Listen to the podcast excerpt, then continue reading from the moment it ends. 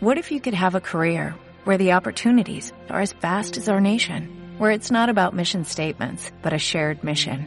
At U.S. Customs and Border Protection, we go beyond to protect more than borders, from ship to shore, air to ground, cities to local communities. CBP agents and officers are keeping people safe. Join U.S. Customs and Border Protection and go beyond for something far greater than yourself. Learn more at cbp.gov/careers.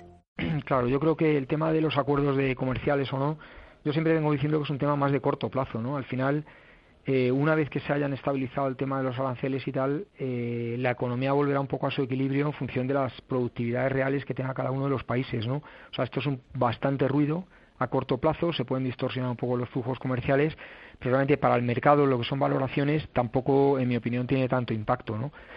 Sí que es verdad que lo que está más, eh, más de fondo, más importante de fondo es el tema de si se ralentiza la economía más o menos, ¿no? Y eso, bueno, pues eh, yo creo que todos sabemos claramente que la economía va un poco a menos, ¿no?